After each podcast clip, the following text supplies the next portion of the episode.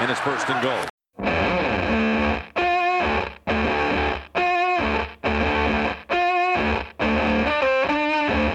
Позади 8 игровых недель, фактически 50% регулярки. В наших краях рубеж двух половин сезона можно отмерить временем. В субботу в Штатах переводят часы, а стало быть между Москвой и Нью-Йорком устанавливается 8 часов разницы. В практическом смысле это означает, что теперь для московского часового пояса ранние воскресные игры стартуют не в 8, а в 9 часов вечера.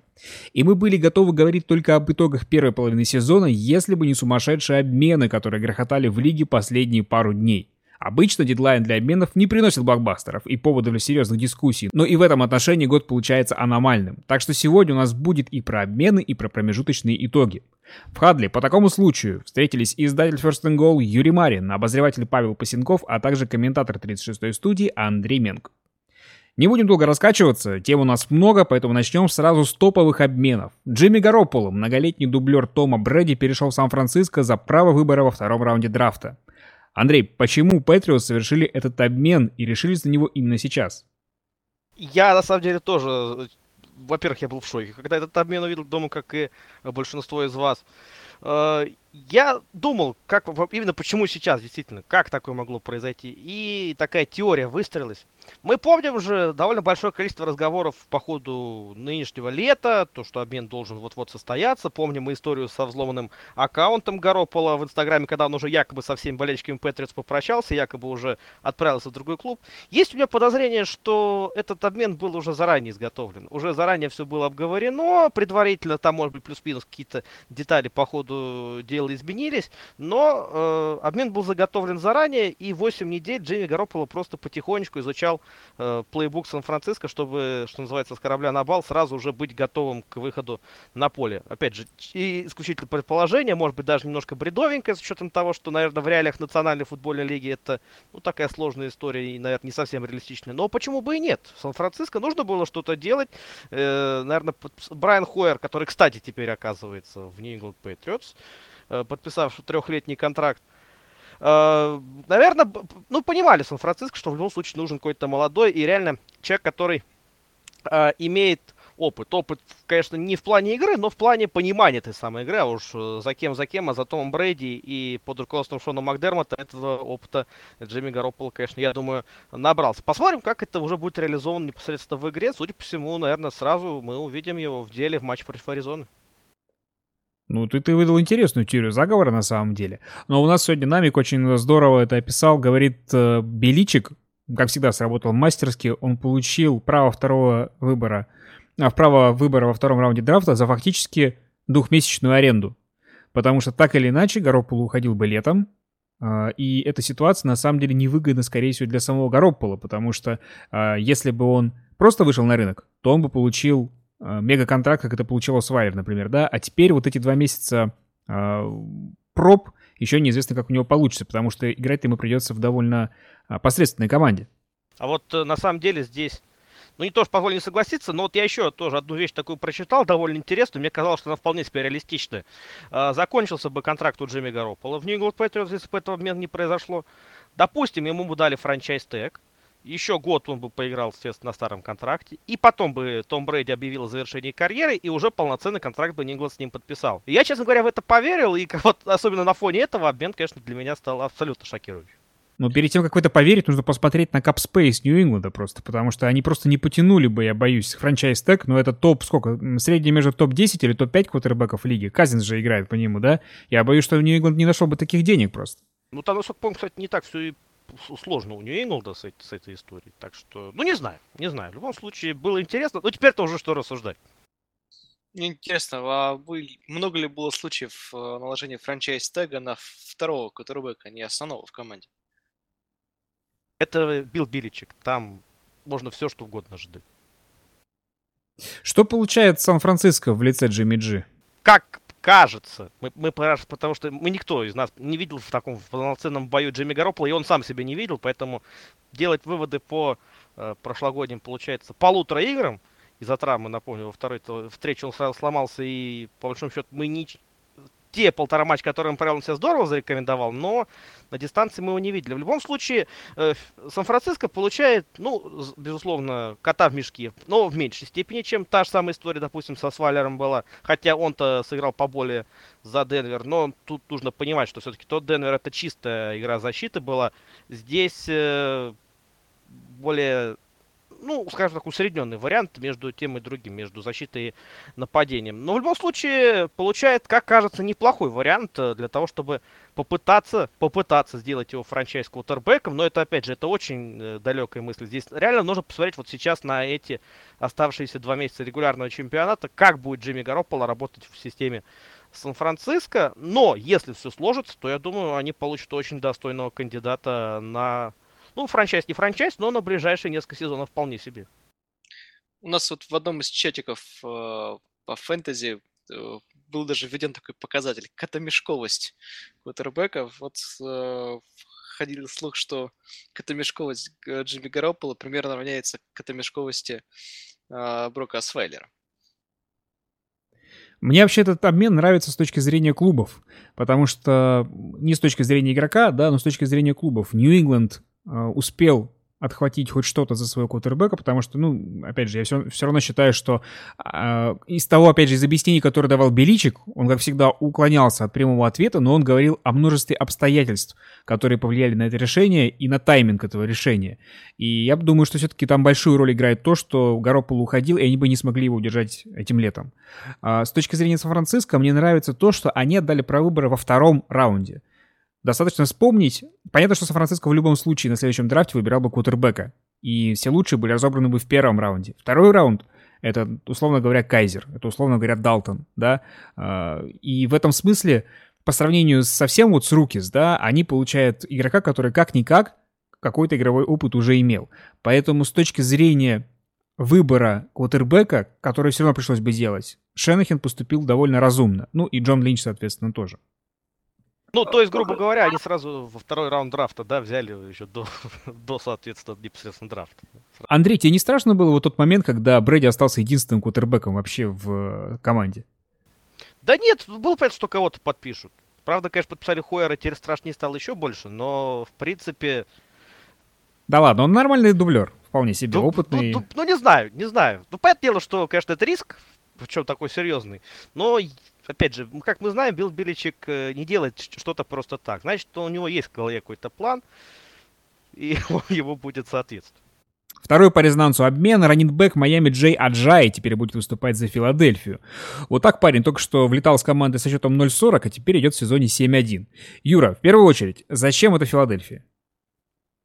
Ну, Филадельфия, мне кажется, просто хотелось немножко подокупить свой корпус э, раненбека. В какой-то момент там оставался вообще чуть ли не один Легард Блант. Э, и было ясно, что, в общем, такая ломучая позиция. И сейчас, несмотря там, на то, что Смолвуд, напомню, все-таки выздоровел, да, и вернулся в строй, э, а, все равно, если Филадельфия собирается в этом сезоне на что-то большое претендовать, э, наверное, хотелось как-то вот поувереннее себя чувствовать в ну, в таком компоненте, как выносная игра, да. А, ну и в конце концов, наверное, как они хотят видеть у себя что-то вроде комитета раненбеков на все случаи жизни, и, наверное, Джей Аджай со своими быстрыми ногами может помочь им как-то разнообразить свою выносную игру. Да? Аджай может быть председателем этого комитета. Может быть председателем, да.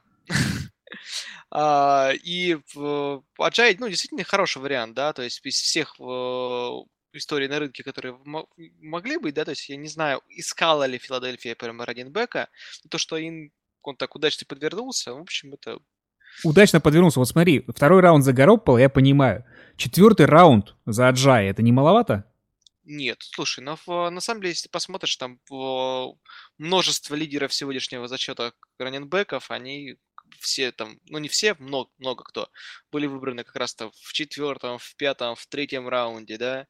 А, конечно, там первораундки типа Эзекиля Эллиота, они есть наверху, да, но даже тот же Левион Белл, который там считается лучшим раннинбеком современности, возможно, да, этот, этот, эта позиция очень часто меняется, скажем так. А, он там во втором раунде выбран был, да. Я не думаю, что четвертый раунд прямо слишком такая неподходящая для него позиция. В конце концов, сам Джей Аджай был в Майами, когда ты выбран в четвертом раунде. Поэтому это вообще ну, нормальная. Но здесь еще, наверное, сказывается тот факт, что, э, судя по всему, судя по многим факторам, которые мы слышим и видим в новостях, да, Джей Джай не очень хорошо расстался с э, Майами, и это, конечно, его цену, так скажем, немножко подсбило, потому что там явно был какой-то конфликт с тренерами, то есть писали о том, что чуть ли не там не на повышенных тонах друг с другом общались, и явно он был недоволен после лондонского матча. А, словом, это был такой дополнительный фактор, который даже тот его супер успешный прошлый год, да, когда он стал действительно прорывом для Майами и в целом для НФЛ, а, это он тут цену, конечно, а, подсбил. то есть Майами Долфинс, то есть Майами Долфинс не объелись кокаина, как в соцсетях утверждали мемы, а фактически просто разосрался с тренерами, и это позволило Филадельфии его получить и получить не очень дорого. Мне не кажется, что это был единственный фактор, да, то есть, как мы знаем, в принципе, если это суперценный игрок и о, там какой-то есть конфликт, я думаю, что начали бы искать как-то вопрос, ну, какое-то решение этого вопроса, да, как-то там все, пусть не все сели бы за стол и поговорили, да. А, но, судя по всему, Майами не то чтобы очень сильно верили в Джей и, в конце концов, а, один сезон это еще не все, да, то есть это, наверное, там даже не Дэвид Джонсон, который хотя бы стабильно это дело показывал, а, который тоже там взялся по-своему, там, из ниоткуда. Я думаю, что был целый комплекс факторов, э, которые заставили, собственно, Майами на этот обмен пойти.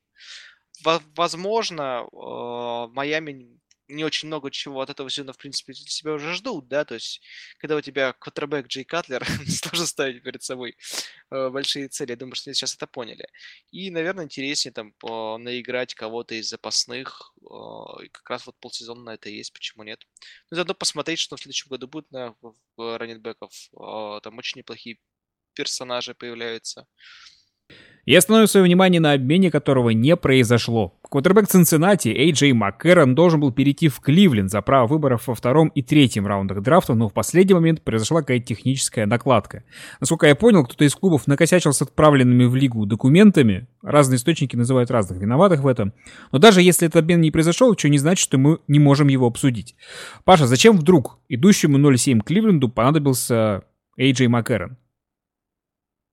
Не так давно промелькнула новость, а, согласно которой вот владелец Браунс выражал крайнюю степень неудовлетворенности тем, как а, работают менеджеры на драфте. Якобы они прошли мимо уже двух а, квотербеков, которые хорошо выступают на уровне, мы могли бы стать стартовыми квотербеками Браунс. Речь идет о Карсоне Уэнсе и Дешоне Уотсоне, которые, соответственно, успешны в своих новых клубах. И якобы это вот вызвало недовольство владельца команды ну, собственно, действительно, у Браунс э, достаточно сложная ситуация с квотербеками. Э, Эджей Маккарон не, всегда, не сразу приходит на ум, когда заходит речь об обмене. Э, тот же Гарополо гораздо больше был на слуху, гораздо больше слухов было с ним связано, но оказывается, что, если вспомнить, то Джей Маккарон провел больше матчей в НФЛ, чем Гарополо, и выглядел там, ну, как минимум, не хуже, в том числе он одну игру в плей даже сыграл, и, что самое важное, это было под руководством ну, э, это было во время, когда координатором нападения Бенгалс был э, Хью Джексон, нынешний главный тренер Браун. Соответственно, Джексон его знает, примерно представляет, что от него ждать, и, видимо, действительно хотел увидеть в составе Кливленда.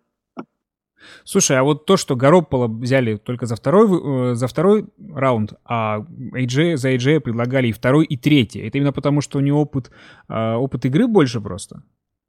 А, не совсем так. А, там ситуация с контрактом как раз. А, дело в том, что они хоть и были выбраны на одном драфте, Garoppolo и Маккерон, но Маккерон пропустил большую часть своего первого сезона, он находился в списке травмированных, и поэтому он будет ограничен свободным агентом в этом межсезонье, в то время как Garoppolo не ограничен свободным агентом. Соответственно, Garoppolo, если он вдруг заиграет на уровне стартового квотербека, придется дать достаточно большой контракт, а на Джея Маккарона – можно, можно будет воспользоваться одним из пунктов контракта, и там его зарплата на следующий сезон составит примерно там 4 или 5 миллионов. Я, честно говоря, точно не помню, но, в общем, можно было взять, можно будет его оставить относительно дешево, а, поэтому в случае с Гарополо э, Сан-Франциско покупает вот эти вот условные полсезона, а в случае с Маккароном Кливленд покупал полтора. Именно этим обусловлена разница в стоимости. Ну да, в Кливленде только полторашки покупать, Кайзер знает, о чем я говорю. Но я, кстати, вычитал, что Беличик э, уже получал предложение по Гаропполо не только от Сан-Франциско прошлым летом, но и от Кливленда. И что он специально не отдал э, Гаропполо Кливленду, потому что у него есть определенные чувства по отношению к этому клубу. Он до сих пор помнит, как его оттуда выставили в не очень хорошем свете. Поэтому он лишний раз Браунс помогать не хочет. А, слушай, вот не произошел этот э, обмен, да, кто в итоге вот э, на официалке НФЛ очень любят делать победители и проигравшие того или иного обмена. Они больше говорят вот про те, которые случилось, а те, которые не случились. Кто здесь самый главный проигравший, на твой взгляд? А, ну, мне кажется, что больше всех проиграли, конечно, Бенгалс, а, потому что на Макарона перспективе в обозримом будущем, как на стартера, они, судя по всему, не рассчитывают э, и готовы были с ним расстаться, а цена второй, три, выбор во втором и третьем раунде, причем, судя по всему, достаточно высокие, э, эта цена очень хорошая. А по Маккерну и по Браунс э, сложно сказать. Э, конечно, любят шутить, что вот Маккерн, наверное, самый сейчас счастливый человек, что он не оказался в Кливленде, он, наверное, сейчас там активно это празднует, но все-таки он шел к знакомому ему тренеру, он шел в ситуации, в которой за него заплатили достаточно большую цену, то есть на него так или иначе бы рассчитывали, вряд ли бы ему дали там сыграть три матча и потом посадили а, в запас. Ну и в принципе была бы у него возможность проявить себя в качестве стартера на достаточно а, долгом периоде времени.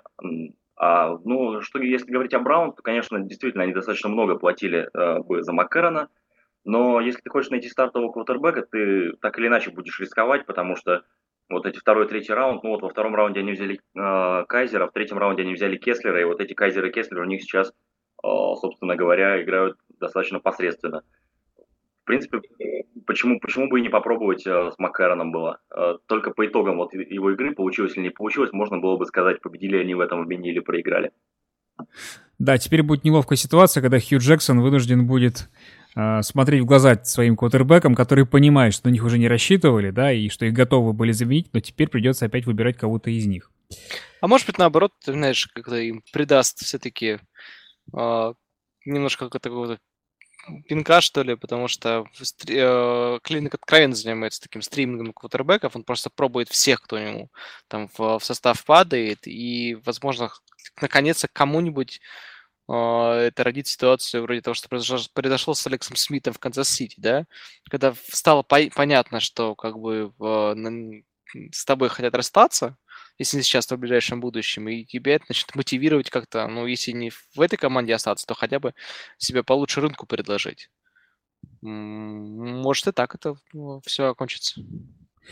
Также упомянем другие обмены, которые произошли под самый дедлайн. Келвин Бенджамин перешел из Каролины в Баффало, Дуэйн Браун из Хьюстона в Сиэтл, Марсел Дареус из Баффало в Джексонвиль и Рашард Джонсон из Сан-Франциско в Джетс.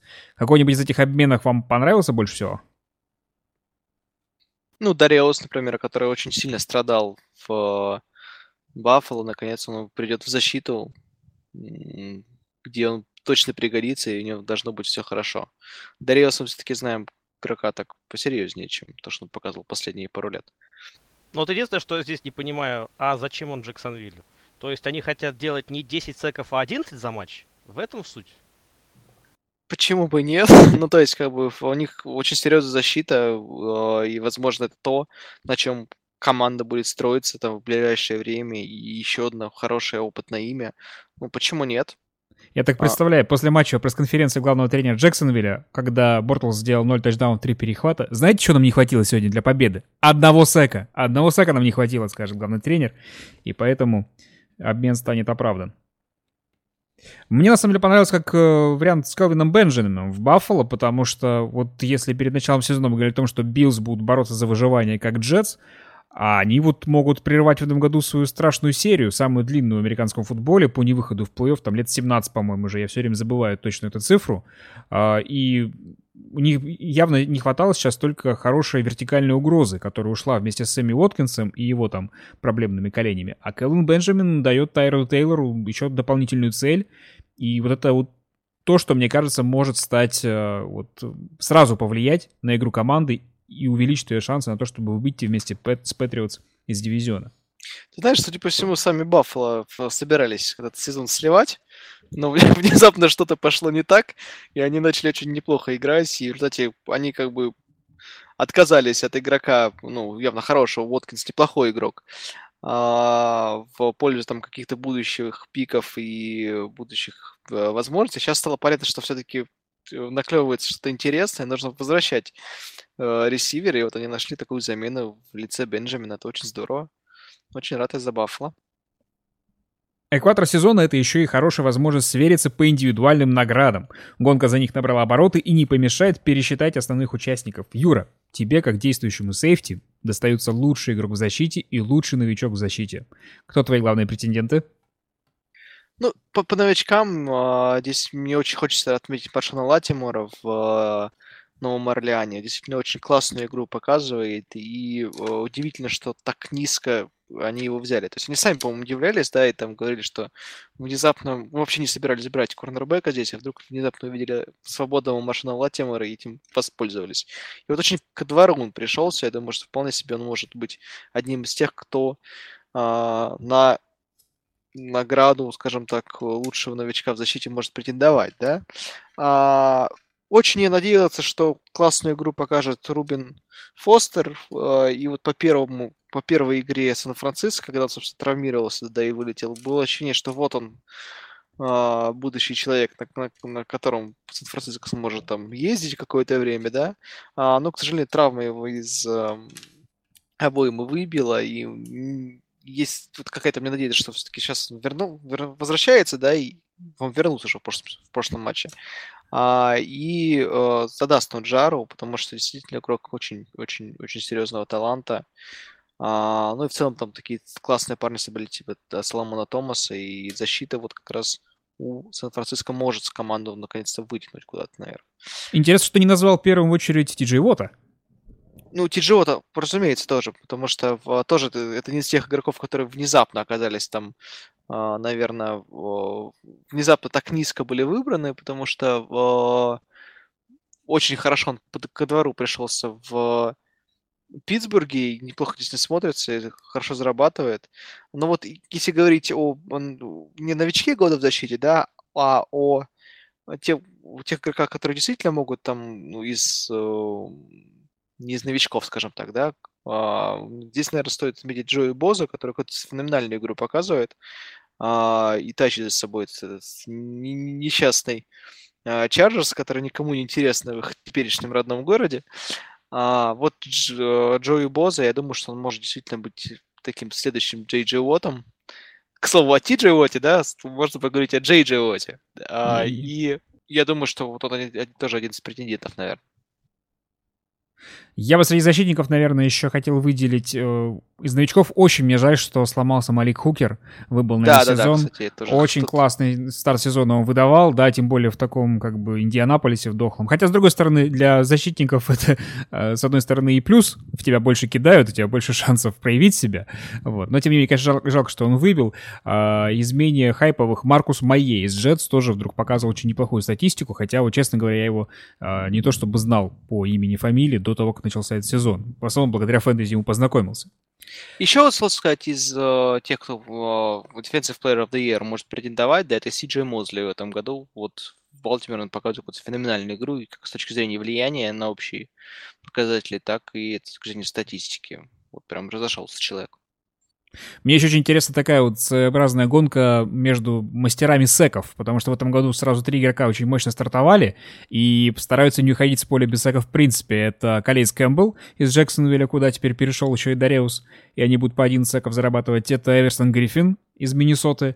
Мы вот с Василием Пастуховым, когда комментировали игру, и вот нет сека и нет от него сека. И мы, неужели закончится матч? И буквально там за несколько минут до конца игры добрался он все-таки до Кайзера и записал на свой счет еще один сек, и Демаркус Лоуренс из Даллас. Вот эти трое сейчас там что-то около десятки пробили каждый. Наконец-то у Далласа появился человек, который может рашить. А, Паша, у тебя другая сторона мяча — нападение. Лучший его игрок и лучший новичок, хотя во втором случае, наверное, интриги маловато. А, ну да, действительно, во втором случае, наверное, абсолютное большинство тех, кто следит за НФЛ, назовет одну и ту же фамилию. Вообще, в принципе, раненбеки, как правило, и новички наиболее заметны. Очень легко им адаптироваться к НФЛ. Ну и действительно, Карим Хант просто потрясающе выдает, первый, выдал первую половину сезона. Если не ошибаюсь, он сейчас лидирует по набранным ярдам среди раненбеков. Ну, из его коллег по амплуа стоит отметить, Леонард Фурнет очень хорошо начал, несмотря на конкуренцию со стороны там, Криса Айвери, Ти Джи Елдена, он сразу доказал, что он является первой опцией на выносе в Джексонвилле. А, тоже набирает а, достаточно, достаточно хорошую, хорошую статистику.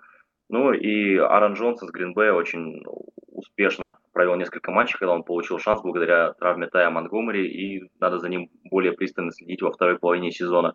Юра, Андрей, когда я сказал про то, что интриги нет в новичке года, вы ведь подумали не о Кариме Ханте, верно?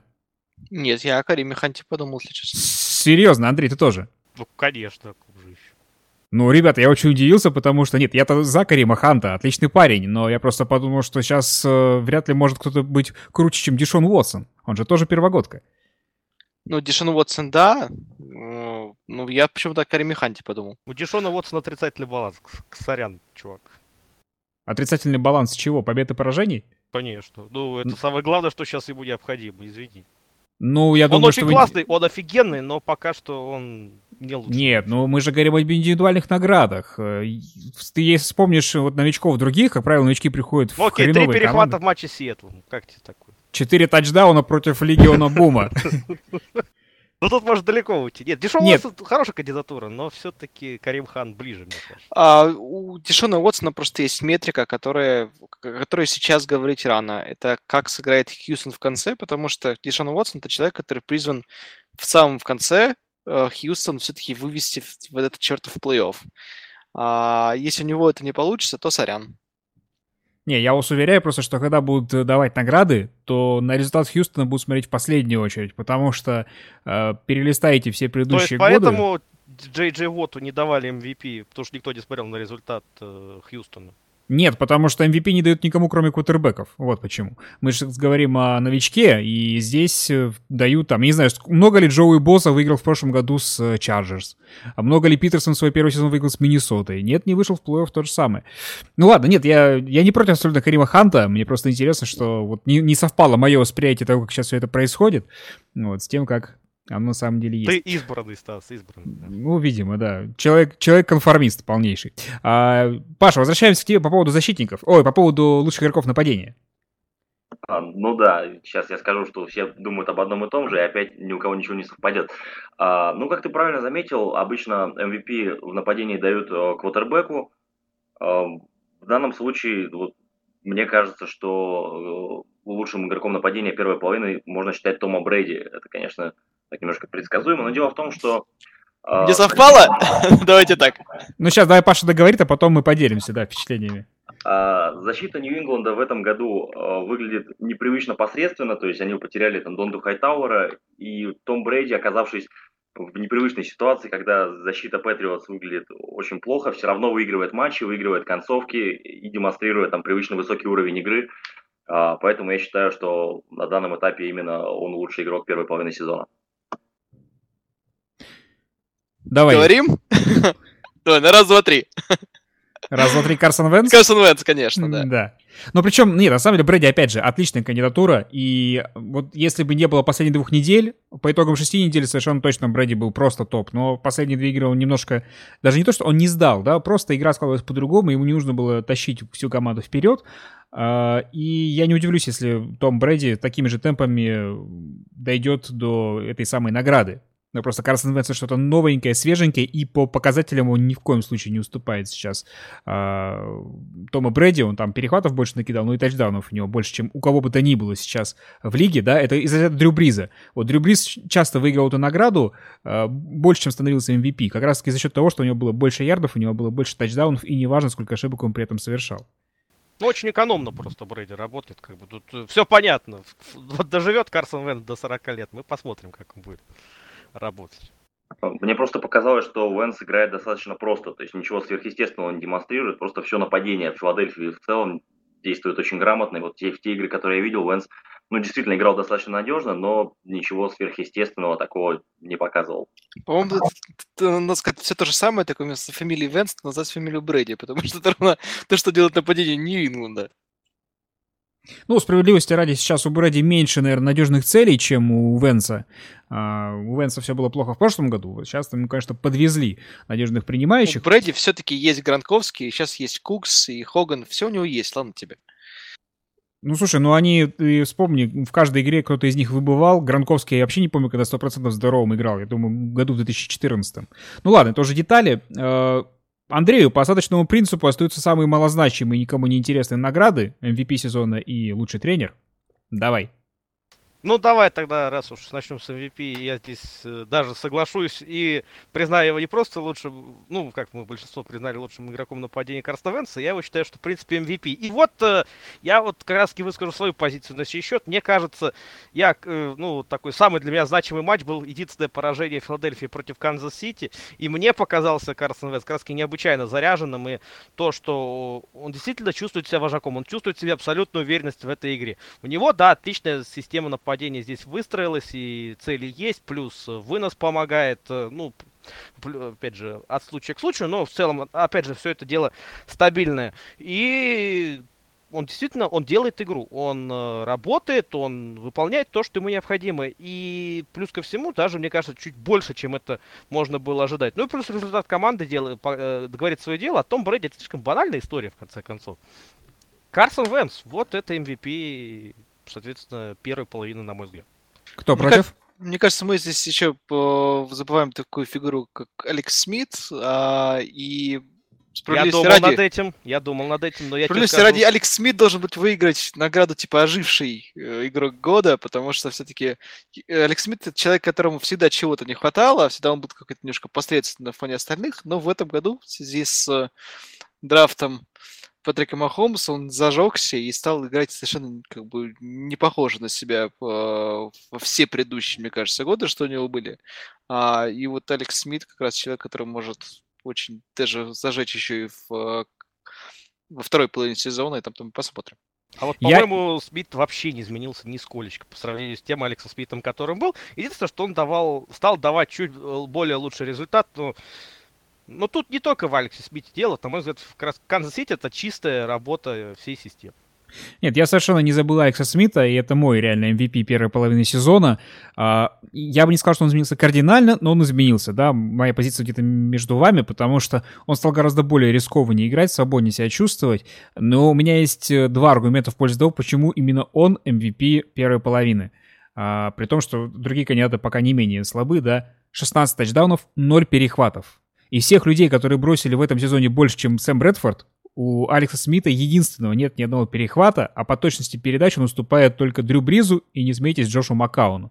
Вот, в этом отношении, на мой взгляд, MVP э, а, важно не только, что он много чего делает. Он абсолютно пока не ошибается. Просто категорически не ошибается и нигде не испортил игры. Обе игры, которые Канзас проиграл, он проиграл их в открытом бою, да. А, и проблема Канзас-Сити, ой, проблема Алекса Смита, я с тобой совершенно согласен, Андрей, в том, что там есть еще герои. На себя перетягивает одеяло Карим Хант, на себя перетягивает внимание Тайрик Хилл. И эти яркие как бы звездочки, да, они немножко отвлекает от самого Алекса Смита, которого мы уже давно знаем и который не является вау-фактором, которым является Карсон Венс сейчас. Так, ну и по тренеру, да? Лучший тренер, ну тут, наверное, напрашивается какой-то вариант типа Дага Педерсона или Энди Рида. А я назову Шона Макдермота, главного тренера Баффало Биллс, потому что это реально вот то, что происходит с Биллс, ожидать мало кто мог. И тут, опять же, не скажешь, ну есть ли Шон Маккой, да, есть в целом неплохая защита. Но, опять же, это изначально казалось, что этого не должно хватать для результата 5-2 после 8 недель. А этого хватает, и не просто хватает, это это действительно, вот, если э, условно говоря, каждую игру анализировать, это же не просто так. Вот не та же самая история, которая была с Джетс, где-то, ну, где-то везение, где-то еще, не знаю, как по-другому еще Ну, тоже что-то типа везения. Тут нет, тут, тут реально классная работа получилась, поэтому я считаю, что Шон Макдермот э, идеальный кандидат, не самый банальный, плюс ко всему, на позицию лучшего тренера по итогам половины регулярного чемпионата. Мне нравится Шон Мак, но только другой, Шон Маквей. Да, я тоже хотел бы сказать про Шона Маквея. По-моему, тоже классный кандидат на тренера года. То, что он сумел реабилитировать Джареда Гофа, в такие короткие сроки, потому что в прошлом году казалось, что это баст. Ну и в принципе LA Rams смотрится просто потрясающе в этом году. Потрясающе относительно себя самих, да, уже прилепилось к ним со времен Джеффа Фишера э, такой реноме неудачников, а в этом году, ну, одно удовольствие. Это одна из самых зрелищных команд чемпионата, по-моему. Хотя я не думал, что про Рэмс скажу такое в обозримом будущем, с тех пор, как Курт Уорнер завершил карьеру. Давай компромисс. Получается, у нас будет Ташон Макдермот в американской футбольной конференции, а Шон Макли в национальной. Ну, в общем, в следующем году на какого-нибудь еще Шон Мак окончание можно выбрать любое, но в целом это прям хороший... Просто Шон Мак. Зачем? Все, Шон Мак. Какой будет в следующем году? Вот он будет лучшим там, ну, кем-нибудь будет. Один... От индивидуальных наград к командным и совсем уже неофициальным. Команда разочарования и команда открытия от каждого по одной. Паша. Uh, так, команда открытия, как вот уже говорили о Шоне Макве, как раз э, для меня главным открытием стали LA Rams. Uh, в принципе, ты вот взял все заспойлерил, то, что я изначально придумал, когда готовился называть команду открытия. Uh, команда разочарования, немножко большего я ожидал от Окленда. Честно говоря, немного обидно, что они в этом году судя по всему, на плей-офф не претендуют. Казалось бы, что у них вот эта банда, которая в том году, э, которую в том году подкосила травма Дерека Кара, она вся сохранилась, но, видимо, не судьба. Лично для меня команда открытия это Баффало, главное, потому что в, в тот сезон, когда они должны были, казалось бы, сливать э, год, они внезапно начали претендовать на ту самую цель, которую не могли добиться до этого, сколько там, лет уже 15, я уж не помню. А команда разочарования, я думаю, здесь понятно, что для меня лично это Giants. Ну, Здесь а мож... вообще, да. Да, можно ничего не комментировать, потому что понятна боль человека, который болеет за команду, и при этом Giants очень хорошие перспективы рисовали в межсезонье, но дальше случилось то, что случилось. Да, Андрей, есть ли еще варианты, которые не называли? Ну, во-первых, я бы сказал, что очень много команд открытия. Действительно, в этом плане очень классный регулярный чемпионат.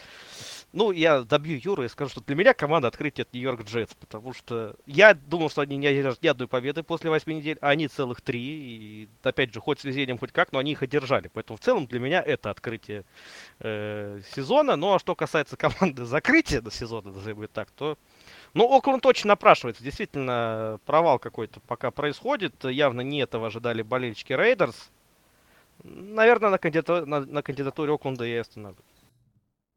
Еще одну команду разочарования, которую стоит, хочется отнести, да, мы с тобой еще обсудим во второй половине э, нашего подкаста, это Атланта Фелконс. У нас у всех есть любимые команды, которые мы бы хотели увидеть в Супербоуле, а еще есть команда, которая выступает в сезоне так, что ты думаешь, черт побери, эти парни заслуживают побиться за чемпионский перстни. Давайте попробуем свериться, насколько широк круг этих заслуживших Супербоул с нашей точки зрения команд. И может, у нас, может быть у нас получится собрать идеальную пару. Юра, каков твой идеальный а, состав Супербола в этом сезоне? Я очень хочу увидеть в Суперболе Канзас-Сити.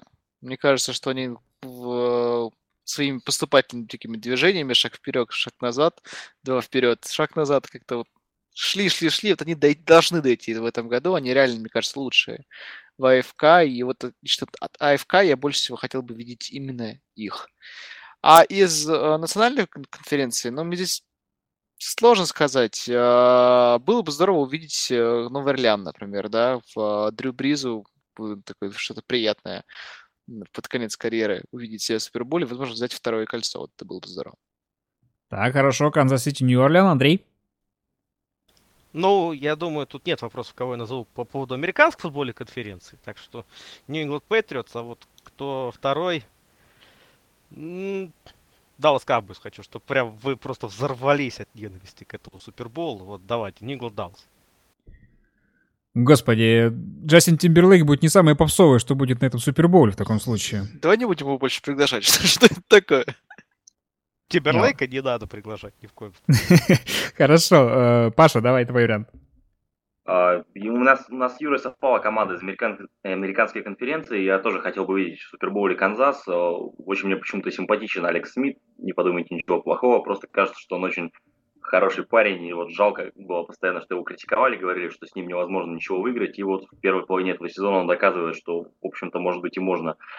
А из НФК, ну, если отбросить личные какие-то симпатии, то был бы рад увидеть там Филадельфию. Все-таки много говорили о том, что очень много шуток о том, что Иглс никогда не выигрывали перстни. Вот почему бы им не попробовать в этот раз. Ну да, в принципе, когда я прикидывал свою пару, то примерно то же самое получилось. Канзас Сити, Филадельфия, хотя относительно второго я все-таки а, не теряю надежд на то, что есть еще одна команда, которая может дойти до Супербола. Миннесота Ли. но хозяева Супербола, как правило, в нем не участвуют, да, поэтому я боюсь, что... Ну, если... Филадельфия тоже, как правило, не выигрывает чемпионский перс. Да, так что вот эти две вещи будут биться, вот, а- а- антикарм против антикармы. Переходим к трем самым интересным играм следующей игровой недели. Каролина сыграет с Атлантой. В контексте Пантер, Андрей, хочу тебя узнать про Кристиана Маккафри. У него было много поклонников перед и сразу после драфта, но как сейчас складывается его сезон? Очень неоднозначно. Пока я вот честно немножко не понимаю, почему такая история происходит. То ли Макафри реально не тянет. Ну вот э, не складывается такого ощущения. Вроде как показывает он свои определенные достойные качества, плюс использует его довольно универсально, не только на выносе, но, естественно, на пасовых комбинациях. Он, кстати говоря, второй по этому показателю. Наверное, в этом плане э, немножко он не, не оправдывает ожидания, но не оправдывает с точки зрения выноса, а оправдывает с точки зрения приема тут такой, опять же, в целом получается э, неплохой баланс. Э, но все равно, видимо, ожидали от него чего нечто большего. И, наверное, наверное, еще, еще рано какие-то выводы такие серьезные делать по МакЭфри. Но, конечно, и 8 недель, которые уже сыграны. Но, опять же, пока для меня вот это какой-то неоднозначный персонаж. И для как тебе кажется, с такой как тебе кажется, человек. смотрелся бы он лучше в другой команде? А выиграл бы Том Брейди 5 перстней не в Нью-Ингланде. Ну, вот этот вопрос, я не люблю такие вопросы, на самом деле, потому что... Ну, Нет, как, хорошо, ну, э, хорошо давай так сформулируем. Что конкретно тебе кажется в Каролине мешает Макафри свой потенциал реализовать? Да мне кажется, ему никто ничего не мешает. Мне кажется, просто пока его так э, постепенно используют. Не торопясь, э, как сказать, не раскрывая его полностью потенциал. Тут, наверное, просто это пока еще вопрос времени. Ни более, ни менее. Атланта выглядит совершенно не так, как в прошлом сезоне. Сейчас об этом уже можно говорить со всей уверенностью. Координатор нападения Саркисян. Главный виновный в этом или можно показать пальцем еще на кого-то? Ну, можно просто собрать всю Атланту, показать на нее пальцем. Вот вся виновная. Но Саркисян, я помню на одном, да, из первых подкастов, ты сегодня я говорил, что как-то, наверное, еще адаптируются к этой системе. Саркисяна еще пока не могут найти, но по, а есть ли вообще эта система Саркисяна? Вот теперь у меня такой вопрос. И пока, да, пока вопросов огромное количество. Наверное, Саркисян это первый, на кого хочется показать пальцем вот в той истории, в которой оказалась Атланта. Но а стоит ли это делать, э, я бы показал пальцем тогда на еще одного человека, на квотербека Мэтта Райна, на котором казалось, что да, классная система нападения Кайла Шенахана, все дела, и он, как ее главный, соответственно, представитель, лидер, вожак, все круто. Но Похоже, что не настолько вожаком-то оказался э, Мэтт Райан. Именно что он зависел от системы, а не от своих лидерских качеств. И есть ли эти лидерские качества Мэтта Райана? Вот то, что сейчас было бы крайне необходимо Атланте, когда, ну, не получается игра, да, что-то идет не так. Нужен вожак. Есть ли этот вожак у Атланты? К сожалению, его сейчас нет. Вот Райан, которым был в прошлом сезоне таким, в этом году его почему-то нет. Мне кажется, в позапрошлом году Мэтт Райан на эту роль подходил куда более удачно, и при том, что Атланта, ну, не лучший сезон-то свой выдала. А вот э, конкретно по нынешний сезон, ну, Хулио Джонс ловит свой первый тачдаун на какой? На седьмой неделе, да? Ну, вот о чем, о чем это, о чем это говорит? О том, что как-то совсем все, к большому сожалению, для Атланты, ну, имеет тоже как-то обидно, потому что я надеялся, что, ну, вот докажут они, что ну не просто, ну не в шедах не только было дело, что действительно здесь были классные исполнители. А пока что классных исполнителей даже Хулио Джонса не остается. Твой прогноз, Саркисян останется на следующий сезон работать? Ну, я думаю, что, наверное, да. Наверное, все-таки да. И как это... В Америке любят давать тренерам второй шанс. Вот чего не хватает в любой лиге в России, в Америке любят давать тренерам второй шанс. Я думаю, что ему этот второй шанс дадут. Плюс ко всему, ну как ни крути, при всех неудачах Атланта пока что в борьбе. Атланта близка к плей-офф, поборется за первую строчку. Мы не знаем, что с Новым Орлеаном случится завтра, потому что это вообще команда непредсказуемая, как кажется. Так что я думаю, останется. Даллас против Канзас-Сити. Вернее, даже так, Даллас без Зики Эллиота против Канзас-Сити. Юра, как дисквалификация раннинбека повлияет на команду? Серьезно ли умерит потенциал ко второй половине сезона? И вообще, что они будут делать? Просто будут опираться на другого раннинбека или перестроят игру в нападении? Да, будет просто в э, Альфред Моррис выносить, да и все. А, я большой противник э, как бы, признания суперзаслуг Эллиота в сегодняшнем э, Далласе. То есть, если кто-то там из новичков там в прошлом году решал, то решал в первую очередь все-таки Дак Прескотт, а не Эллиот, потому что раннинбеки ну, в сегодняшнем футболе это такие э, специальные люди, которые носят э, мячи под правильные блоки. А, да, Эллиот хорош в своем деле, да, он хорош там, в открытом поле, да, он хорошо ищет проходы, и он, безусловно, классный раненбэк. Но это не краеугольный камень игры Далласа. Краеугольный, кам, краеугольный камень игры Далласа, он, он как бы в линии нападения. Линия нападения играет выше всяких похвал у Далласа. И в этом смысле, кто там будет доносить, ну окей, это будет там в среднем не 5,6, э, как у Ярдов, как у Эллиота, помню, 5,6, да? А там, не знаю, 4,9. И вот, в общем-то, наверное, разница будет такая. Другой вопрос, что сам по себе Даллас в этом сезоне, конечно, не ровня себе по предыдущему, и дело здесь вовсе там не каких-то там дисквалификациях условных э, Зики Эллиота. Э, я думаю, что Даллас как-то э, потерял в мотивации. Достаточно посмотреть, как он в среднем проводит вторые половины игр. Выиграл, по-моему, хорошо провел вторые половины только в матчах то ли с Аризоной и Вашингтоном, где он выиграл, а в всех остальных случаях, там, с Гринбеем, с Лос-Анджелесом, вторые половины были откровенно провальные у команды а, из Техаса. И, в общем, поэтому результаты сейчас 4-3, да, пока что это не тот результат, с которым можно выходить в плей-офф, да, он положительный, но все-таки это не тот результат, которого мы от Далласа как-то эмоционально, наверное, ожидали. Ты вообще веришь, что дисквалификация, вот, наложенная на Зики, она наложена окончательно, и мы увидим только в декабре? А, слушай, ну здесь в Штатах так любят, сутя... любят сутяжничать, что как бы ничего нельзя быть, ни в чем нельзя быть уверенным, потому что а, вот то, что где там судится, да, это не значит, что Зики Эллиот надевает костюмчик, да, и, и вместо того, чтобы тренироваться, идет в суд, да, это же как бы ну, параллельно работает просто команда адвокатов как с одной стороны, так и с другой стороны. И в этом смысле там как у судьи в определенный день будет настроение, так оно и сложится. Я думаю, что и Лига, и Эллиот будут бороться до конца, и в этом смысле э, здесь, ну, мне, мне лично кажется, что это зависит там от настроения конкретного судьи в конкретный день заседания, раз, и все-таки там квалификация адвокатов. А, найдут они что-то или не найдут. Главное, а, чтобы, знаешь, судья был не болельщик Филадельфии Иглс. Иначе... Ну или у него там где-нибудь э, Зики Эллиот не был в его фэнтези команде.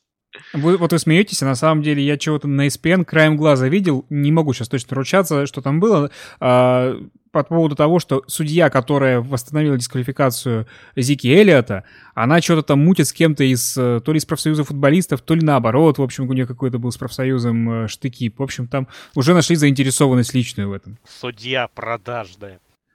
Ну, разумеется, не будут это делать, это нормально. А другой вопрос, что а, все-таки есть определенное доверие к американской судебной системе, да, то есть я думаю, что там все-таки стараются э, судить по, ну, по закону, тем больше он такой хитрый, в том плане, что в Штатах все-таки прецедентная судебная система, и они, я думаю, что боятся создавать лишние прецеденты. И в этом смысле, ну, конечно, интересно было поизучать, какие перспективы все, во всей этой истории. Но еще один важный момент, наверное, в игре Далласа против Канзаса а, в это воскресенье, это то, что в этом году фантастически плохо Даллас выступает у себя на своем родном стадионе, да, а, и в, в, из трех игр он две проиграл, причем Рэмс и Green Bay Packers, да. И сейчас будет Канзас Сити Чиф, снова сложный оппонент, и в этот раз и Элита не будет, все-таки это фактор, хотя не такой большой, как многие думают, на мой взгляд. А, и Канзас, который не привык ошибаться, как мы знаем, и в этом смысле, наверное, если на кого-то стоит поставить в этот раз, так это стоит поставить на Чивс.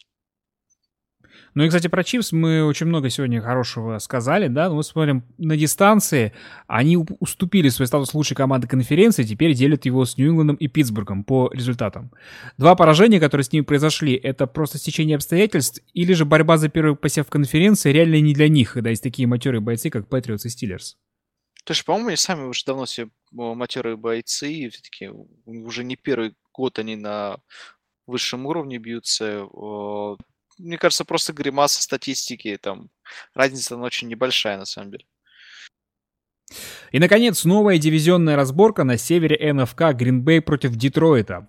Паша, у тебя сохранился вообще оптимизм в отношении Хандли? А, ну, вообще, ситуация сложилась очень интересная. А, приходилось не раз слушать мнение, что убери из Гринбея Роджерса, это будет а, крайне посредственная команда, одна из худших команд лиги, и что Маккарти и менеджмент работают отвратительно. Вот у Маккарти сейчас появилась возможность доказать, что не все так плохо с ним. Если помните, в прошлом году, когда была дисквалификация Брейди, очень были заинтересованы люди, которые спорили, кто круче Брейди или Беличик, может ли Беличик без Брейди. И вот тогда тренер а, вышел таким импровизированным победителем из этой такой заочной схватки. А насчет Маккарти я не был бы так уверен, но а, ну, два сезона подряд, два межсезонья подряд Пейкерс пытались продавать Хандли как бэкапа, который потенциально может стать стартером, то есть как игрока уровня вот Garoppolo или того же Маккерона. Сейчас у команды было две недели, был очень удачным выпал боевик на восьмой неделе. А, и если тренерский штаб э, сумел подготовить Хандли, сумел несколько адаптировать э, под него плейбук, э, помочь ему притереться с принимающими, увеличив количество снэпов, естественно, после травмы Роджерса, с основным составом, то Гринбей вполне еще может поцепляться, благо, что расписание во второй половине у них достаточно простое.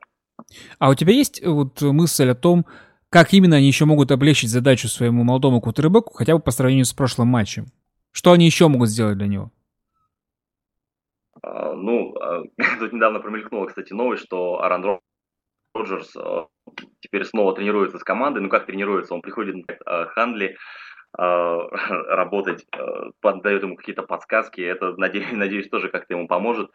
Ну, вообще, хотелось бы, конечно, увидеть изменения в плей-коллинге, потому что в матче против Нового Орлеана периодически казалось, что комбинации назначаются так, будто на поле все еще Аарон Роджерс, то есть э, все еще квотербек, обладающий вот некими специфическими сверхталантами. Э, Хандли с этим не справлялся, и хотя у него было достаточно много попыток паса, показал он удручающую статистику. Э, надеюсь, что какие-то его индивидуальные особенности тренеры учтут и будут будут назначать комбинации более адаптированно, что ли, под хандли. Я думаю, что нужно, будет, а, нужно увеличить количество коротких пасов, потому что все-таки, когда Хандли кидает бомбы на 20 там, ярдов плюс, а, совсем у него не получается. Ну и можно, наверное, рассчитывать на то, что Хандли будет чуть чаще выносить мяч самостоятельно. Все-таки в колледже он этим славился. Ну и как тебе кажется, с точки зрения лидирующей сейчас в дивизионе Миннесоты, Чья победа выгоднее, Детройта или Гринбей? А, знаешь, мне кажется, в этом году в дивизионе сложилась такая ситуация вот на данный момент, а, что Миннесоте не стоит оглядываться на соперников и стоит а, просто брать дивизион, потому что в прошлый раз, когда Аарон Роджерс был травмирован, 13 это год, такая ситуация была у Детройт Лайонс. То есть казалось бы, что вот все звезды сложились, потому что у Миннесоты были проблемы, у Чикаго были проблемы, у Гринбей вот была травма Роджерса, и Лайонс умудрились а, все равно там какие-то решающие матчи проиграть и в плей-офф не выйти. А, Миннесота в этом плане команда выглядит, а, выглядит более опытной командой, и я предполагаю, что им, тем более с их расписанием, стоит а, не, как-то не оглядываться, не строить турнирные дальнейшие планы в зависимости от Детройта или Гринбей, а, соответственно, просто выигрывать максимальное количество матчей и выигрывать дивизион. Говорил бы и говорил тогда. На этом на сегодня все. В Хадле встречались Юрий Марин, Павел Пасенков и Андрей Менг, а также ведущий Станислав Франкевич. Светлых вам выходных. Счастливо!